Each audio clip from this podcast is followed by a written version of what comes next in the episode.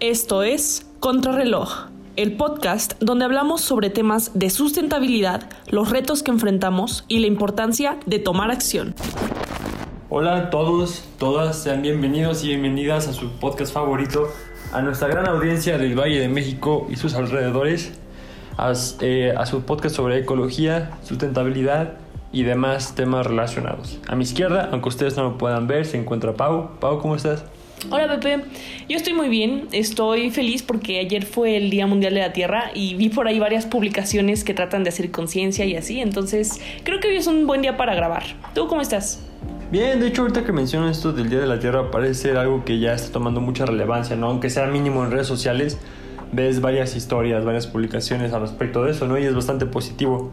Y hoy, como es costumbre, tocamos un tema, eh, digamos, eje en el desarrollo sustentable de la sociedad y la comunidad en general, como lo es las energías renovables.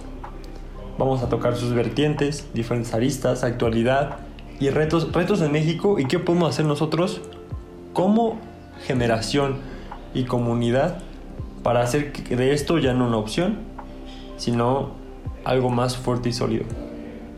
Entrando un poco en tema, Pau, ¿cómo ves las energías renovables? Pues las veo muy bien, definitivamente creo que las energías renovables son una solución que podemos adoptar para combatir contra el calentamiento global. Y como tal, antes me gustaría decir algunas definiciones rápidamente porque tampoco quiero hacer esto una clase, pero yo recuerdo que el semestre pasado que tomé un tópico justamente de energías renovables, nos hacían mucho hincapié en saber distinguir bien las energías convencionales, las no renovables y las renovables. Entonces, como tal, tanto las energías renovables como las no renovables pueden ser clasificadas como convencionales. Como su nombre lo dice, convencionalmente se usan. Es decir, en Alemania una fuente de energía convencional puede ser la energía solar. Y en México una fuente eh, convencional lo es la quema de combustibles fósiles. Entonces creo que es bueno tener estos conceptos bien definidos antes de ya empezar bien de lleno a tocar estos temas. Sí, es cierto. De hecho, bueno, yo tengo algo que comentar con respecto a esta parte de energías renovables. Es de que el hecho de que se quiera impulsar e innovar está bien, pero es algo paulatino. Es una tecnología y una infraestructura que no está al 100% desarrollada. En ese sentido, si mañana desapareciera el petróleo y todos sus derivados, el mundo, el planeta, México en especial, entraría en una crisis horrible porque si bien es cierto que se está impulsando, hay leyes nacionales e internacionales ¿no? que buscan que en pro de estas eh, fuentes de producción de energía, de generación de energía, perdón, no tienen hoy esa capacidad para reemplazar al combustóleo. El combustóleo hoy es necesario. A pesar de sus daños perjudiciales al medio ambiente, creo que no podemos dejarlo de lado aún. Está bien pensar en transicionar a estas partes, hace falta un largo camino. Poniendo un poco en México, un hay un terreno fértil para el desarrollo de estas energías. Eólica, solar, geotérmica, eh, hidráulica. Sin embargo, creo que hay mucho, mucho todavía que caminar. Y mucho que estudiar y mucho que impulsar en esta generación y las que vienen. Sí, sí, sí, o sea, estoy de acuerdo. Realmente eh, las energías renovables todavía les falta muchísimo por desarrollarse en su totalidad. Y de hecho, pues la, fuente de energía de la quema de combustibles fósiles ha existido desde la revolución industrial realmente, o sea, ha sido una tecnología que hoy en día es abundante, es fácil de transportar, por lo cual es barata. Pero para que esto sucediera tuvieron que pasar muchísimos años. Entonces, esta transición energética claro que es necesaria, pero es un proceso. Es un proceso que no se va a lograr, como dices tú, Pepe, de la noche a la mañana. Y podemos empezar informándonos, ¿no? Como punto, como punto este, de partida, al, final del día, inclusive una misma casa puede ser generadora de su, de su, propio consumo. Ya está el esquema aquí en México. Y ya mencionando aquí en México, no vamos a entrar en tema, ¿no? ¿Qué, ¿Cómo está actualmente en México? ¿Por qué suena tanto de que con el gobierno actual se ha dado un retroceso a ese desarrollo de, de esas tecnologías? ¿Por qué esto tiene fundamento? Si es cierto, no es cierto. Desde mi punto de vista, puede ser visto no como un retroceso, pero sí como un freno, dado que es una tendencia global. Eventualmente México va a tener que adaptarse o pagar por un desarrollo muy caro después. volverse un comprador en vez de un productor.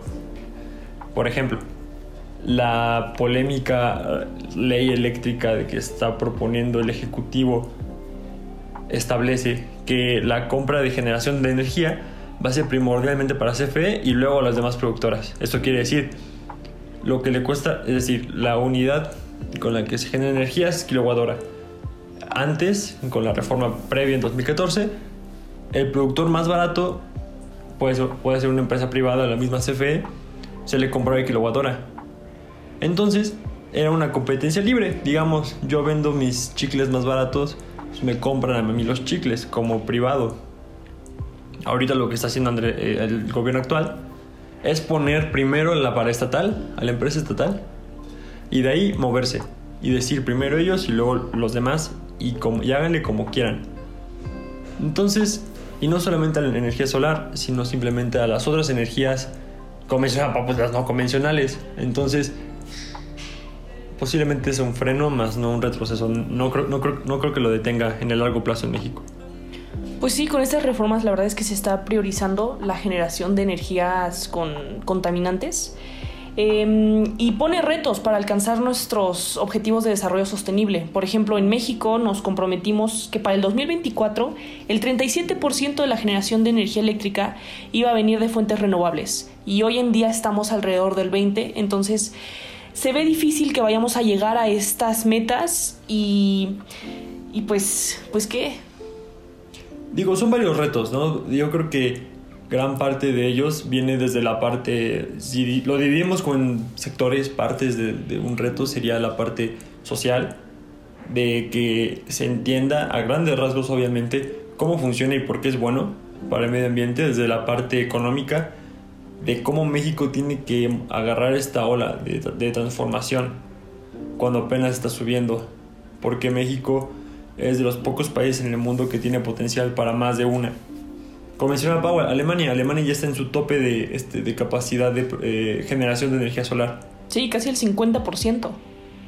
Ya en pocas palabras, ya no tienen espacio para poner más paneles solares en sus ciudades. Sí. Y ni siquiera es un país tan extenso, creo que Chihuahua es más grande que Alemania. Y el mismo Chihuahua tiene un potencial enorme. Las horas totales de sol que hay por allá es impresionante lo que hace un terreno fértil. Eh, se tienen muchas plantas eólicas aquí, eh, plantas de generación hidráulica que generan la... O sea, materia prima hay. Hay cómo hacerlo. Hay con qué, pero todavía no hay un cómo. Entonces, si yo lo englobara en un solo reto, yo pensaría en el cómo, desde la parte económica. Y eventualmente al principio pueda ser caro desarrollarlo, podamos estar de acuerdo en ese punto. Sin embargo, en el largo plazo creo que eh, como se vaya desglosando o, este sí el, el, valor de esta inversión a través del tiempo puede ser muy muy benéfico para el país y para el mundo. Mira, otro reto que también creo que enfrentamos para la transición energética es que las políticas gubernamentales se tienen que mantener al día. Y te voy a poner un ejemplo. Eh, hay un código de edificación en donde se enlista muy bien los materiales que se pueden ocupar para las construcciones y eso está muy bien porque nadie quiere que se nos caiga un puente encima. Pero estas políticas no están actualizadas. Hoy en día ya existen diferentes mejores... Em, Tecnologías, ¿no? Ajá, tecnologías y materiales para construir. Materiales que no son tan contaminantes y no están ahí en esa lista de, de, materiales permitidos, pues. Entonces, mientras no nos actualicemos y dejemos en esa lista únicamente el hormigón, por ejemplo, que es muy contaminante, pues va a estar difícil también. Es un reto que, que tenemos que vencer, pues en México. Yo pensaría que, o sea, estoy de acuerdo contigo, o sea, si no hay una buena regulación, ninguna empresa privada va a querer empezar las inversiones en México en materia de energía y en general, ¿no? O sea, es algo lógico, ¿no? Si el gobierno este, de cierto país no te da esta certidumbre o garantías para el desarrollo de una empresa o cualquier empresa, difícilmente se mantengan bajo ese esquema. Sí, lo dijiste muy bien. O sea, necesitamos políticas que, que propicien la inversión. Que estas políticas tengan reglas claras de qué va a pasar, que también fortalezcan al marco jurídico y que le garanticen seguridad a la persona que va a venir aquí a invertir en el país. En pocas palabras, si quieres poner tus manzanas en una canasta, lo quieres poner las, todas tus manzanas en la canasta más segura, más grande y más robusta que exista en el mundo. Y hoy en día, yo diría que México no es esa canasta para la energía, para la generación de energías renovables en el sentido, como menciona pago jurídico. No hay esa certidumbre para las, las empresas privadas que permita esa seguridad al entrar, esa libre competencia. Entonces, corrijo un poco mi postura, estoy de acuerdo con Pau, creo que eso va más enfocado hacia el principal reto, ¿no? Los principales retos. Pues sí, pero mira, aquí no todo es negro. También me gustaría mencionar algunos ejemplos de empresas que van muy bien con las energías renovables. Uno de estos casos es Bimbo. ¿Tú sabías, Pepe, que Bimbo tiene más del 80% de la energía que ocupa en renovables? ¿A poco? Sí. No, sabía. Yo tampoco sabía. También Oxo, por ejemplo. Oxo también tiene números muy grandes en renovables. Sí, supe del Oxo porque por algo así de que salió en la, en la televisión que decían que pagaba muchísimo menos luz que cualquier casa normal. Sí, pero pues porque ellos destinaron dinero, como mencionaba, esa inversión fuerte en un principio que les trajo pues beneficios a largo plazo. Esto es, es, eso, es a, largo plazo, no pensar en uno o dos años, simplemente más allá de eso, ¿no? Sí, totalmente. Es que esto de largo plazo, por ejemplo, al principio dije, sí, los combustibles fósiles son muy baratos. A ver, son baratos si su generación y el transporte relativamente puede que sean baratos si lo comparas con otro tipo de energías no convencionales pero estos precios no reflejan los daños que ocasionan a un futuro. O sea, si tú ves todos los daños a la economía que va a traer el cambio climático, entonces realmente aquí la quema de combustibles fósiles no se vuelve algo barato, ¿no? Es que en tiempos, o sea, yo creo que, como mencionabas, ¿no? Como en las revoluciones industriales, en todas las que ha habido, la prioridad, desde mi punto de vista, era hacerlo rápido y eficiente al costo que sea. Lo más rápido que puedas, lo mejor que puedas y lo que te cueste, que eventualmente se veía una retribución a final de año, ¿no? Sin embargo, ese, esos sprints, digamos, de nada más generar para subsistir al, fin de año y ver qué hacía después, ah, nos ha dejado con un tiempo muy limitado de reacción ahorita, a muy cercano a la hora cero, como en honor a este podcast contra reloj. Síganos en Instagram. Aquí una pausa publicitaria. Entonces, yo creo que esto es una inversión a muy largo plazo. Es una inversión muy fuerte al inicio. Que ningún populista o gobierno como tal no lo va a implementar como tal. Porque no va a traer resultados en su periodo de gestión. Entonces, es algo a muy corto plazo. Bueno, los resultados que tú mencionas así, muy largo plazo, tampoco. Si tú en una casa instalas paneles solares fotovoltaicos, el retorno de inversión es de 4 a 5 años. Entonces, bueno, yo entiendo tu punto, que, o sea, hablas más como la generación así en México, plantas generadoras. Sí, yo entiendo que ahí la inversión tarda más en regresar. Pero si empezamos a nosotros en nuestras casas implementar estas medidas, realmente el retorno de inversión no es tan largo. Sí, está bien, pero yo creo que una barrera que existe ahí es la inversión inicial. Sí. El mantenimiento de esos sistemas no es algo, un tema que resalte o que un impedimento ya instalados. El punto es inicial. Y creo que eh, esas energías están en, en, ese punto, en ese punto de partida, en ese, digamos, de punto cero. En ese donde sigue siendo muy caro esa tecnología, encontrar gente capacitada con los conocimientos, la técnica y la experiencia para manejar esto. Entonces, sí, largo plazo yo, yo sí me refiero a más de 3, 4 años, obviamente. Y como está el ejemplo de Bimbo, no sé, yo, no tengo el dato a mano, pero no sé si tengas más o menos desde cuándo empezaron a invertir en energías renovables. Mm. Digo, bueno, en, en, paneles solares me imagino que es, ¿no? Miren, pues vamos a investigar eso y en nuestras redes sociales vamos a poner una publicación así explicando cuánto tiempo le tardó a Bimbo llegar a ese 80%, porque estoy segura que no fue de la noche a la mañana. No, o sea, bueno, digo, estamos hablando sin saber posiblemente, pero una inversión para cubrir el 80% de tu demanda de un jalón es una inversión exorbitante. Sin embargo, si la vas este, dividiendo en el transcurso del tiempo, digo, no es como que los pagues ahorita de una sola exhibición, pero puede ser algo más positivo, muy, muy positivo que lo vas a poder ver resultados en un gasto que tienen todas las casas y empresas en México y en el mundo, que es la energía eléctrica. Sí, ¿sabes que también me gustaría mencionar? en uno de unos cursos en Coursera que tomé sobre las energías renovables, específicamente la energía solar, hablaban de algo que se implementó en Europa para incentivar que la gente pusiera paneles solares. Y es que a los primeros que lo hicieran, entonces las tarifas de, de luz eran más baratas. Es una buena medida realmente, ¿no? Incentivas a que lo compren. Claro, es lo que necesitamos aquí en México, este tipo de incentivos, algo que le diga a la gente, sí me conviene. Hmm. Te digo, bajo ese escenario, posiblemente más gente se, se anime como a, a hacerlo en sus casas, pero inclusive en uso residencial se ve un poco lejano todavía. Te digo, los tabúes que hay sobre esto es de que, inclusive yo podría llegar a decirlo, que es una inversión inicial muy fuerte, muy, muy fuerte, y eso es lo que a mí me cierra. Digo, ya investigando un poco más sobre el tema, no estoy hablando como en el pasado un poquito. Pero esta inversión inicial muy fuerte al inicio creo que es algo que hace que mucha gente, me incluyo, se desanime a indagar sobre esto. Bueno, pero lo que sí es que invitamos a varios de ustedes a que visiten algunas páginas porque yo al empezar a ver empresas que ofrecían este servicio de instalación de paneles solares fotovoltaicos, pude ver que varias empresas ofrecen planes financieros muy buenos, donde tú no tienes que pagar nada de inversión inicial y lo vas pagando en plazos obviamente más grandes, no de 5 años, pero bueno, son buenas opciones, los invitamos a verlo. Y a continuación hablaremos sobre lo que la gente opina de cuáles son los retos más grandes para esta transición energética, de no renovables a renovables.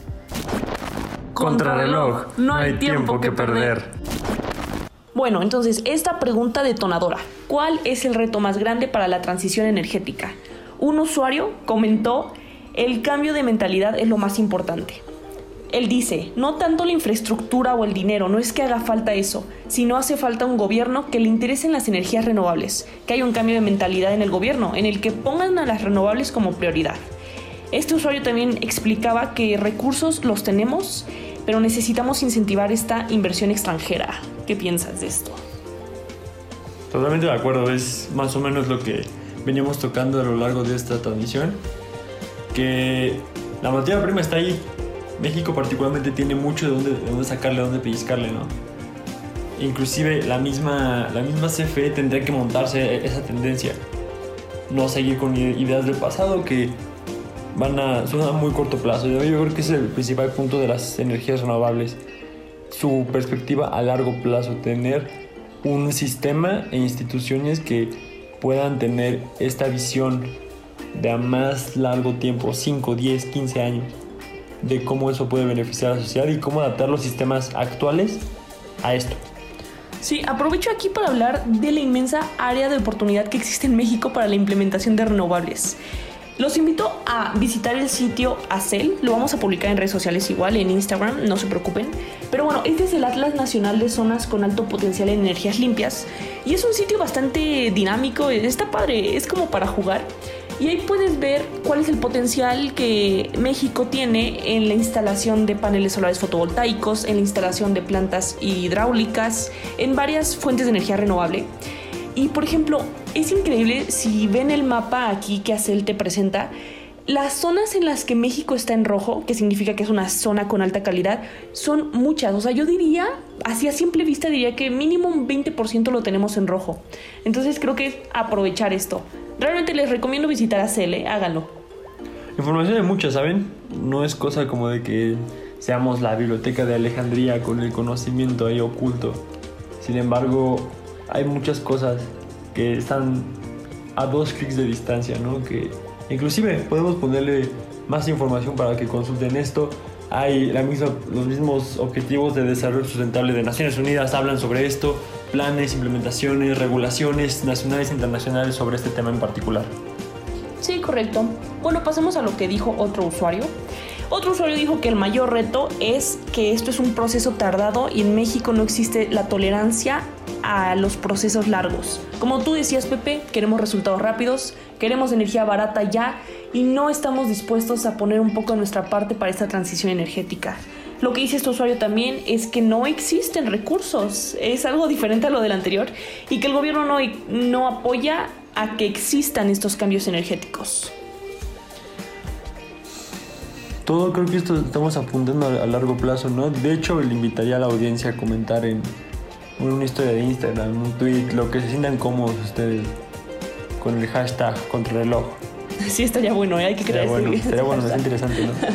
Este, ¿qué hacen ustedes?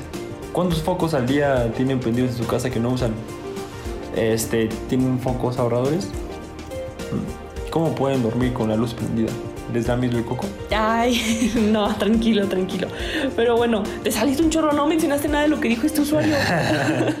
Pero a ver, yo apoyo lo que dice. Realmente en México no existe esta tolerancia y necesitamos hacerla. Por último, lo que otro usuario dijo es que hace falta que el gobierno y sus políticas cambien, ya que son conservadoras y de mente cerrada. Veo que muchos de estos usuarios están de cierta forma atacando lo que se establecen en las políticas gubernamentales, lo cual está muy bien. Tenemos que cuestionarnos si realmente funciona o no. A continuación hablaremos sobre lo que tú puedes hacer desde tu casa para apoyar a, esta, a este reto, A esta tendencia. a esta tendencia. Contrarreloj, no hay tiempo que perder. A ver, dale, te, te escucho. Ahí te va, ¿eh? Yo hice algunas conferencias sobre esto, entonces realmente creo que la información que les va a continuación es muy buena. y lo que pueden hacer es tener una cultura de ahorro energético. Si bien la energía es muy importante en nuestro día a día, la ocupamos desde que nos despertamos hasta que nos dormimos, hay que cuidarla, hay que reducir nuestro consumo energético. Estos son tres tips. El primero es adoptar hábitos. Hábitos que parecen bastante simples, como apagar la luz. Pero hay muchos otros que son un poco más complicados, no complicados, sino que no se conocen tanto, como por ejemplo cocinar con tapa en la estufa para que el calor se concentre más y no esté tanto tiempo prendida. También, por ejemplo, eh, utilizar la lavadora solamente cargas completas, no hacer cargas chicas, porque si bien el gasto de agua puede ser menor en cargas chicas, la electricidad que se necesita es la misma. Entonces, ahí hay otro hábito que se puede adoptar. Lo segundo que pueden hacer ustedes para poder reducir su consumo energético y así cuidar la energía es mantenimiento de electrodomésticos. Muchas veces se piensa que los refrigeradores duran 30 años, cuando no. La vida útil de varios de estos electrodomésticos es corta. Bueno, relativamente corta, unos 12, 15 años. Entonces, si no se le da el mantenimiento correcto, estos pueden tener fallas y pueden gastar mucha más energía de la que estamos pensando. Y por último, el tercer tip es comprar inteligentemente. Para esto hay varias páginas en las cuales ustedes pueden ver productos que tengan el certificado de eficiencia energética, lo cual es muy importante. Se tocará en otros capítulos más esto del certificado de eficiencia energética, pero es una buena medida, es algo que podemos apoyar. Si vas a comprar algo, fíjate bien que pues no gaste energía así, fíjate cuál es su consumo de kilowatt hora. ¿Qué piensas de estos tips, Pepe? Están buenos, sí, a ver, se escuchan fáciles este, de hacer. ¿No? Cosas de que ahorita lo haces rápido. Sí, así es, están buenos. Ya sabía que estaban buenos.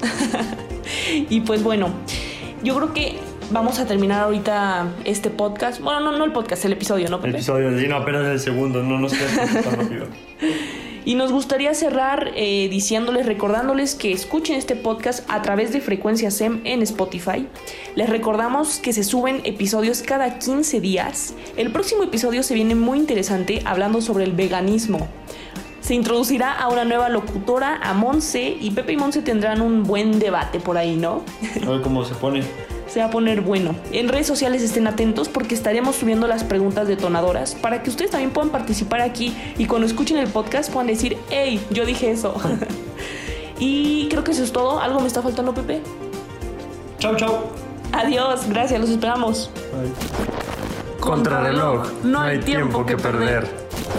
No te pierdas los próximos episodios. Esto fue Contrarreloj. Es momento de tomar acción.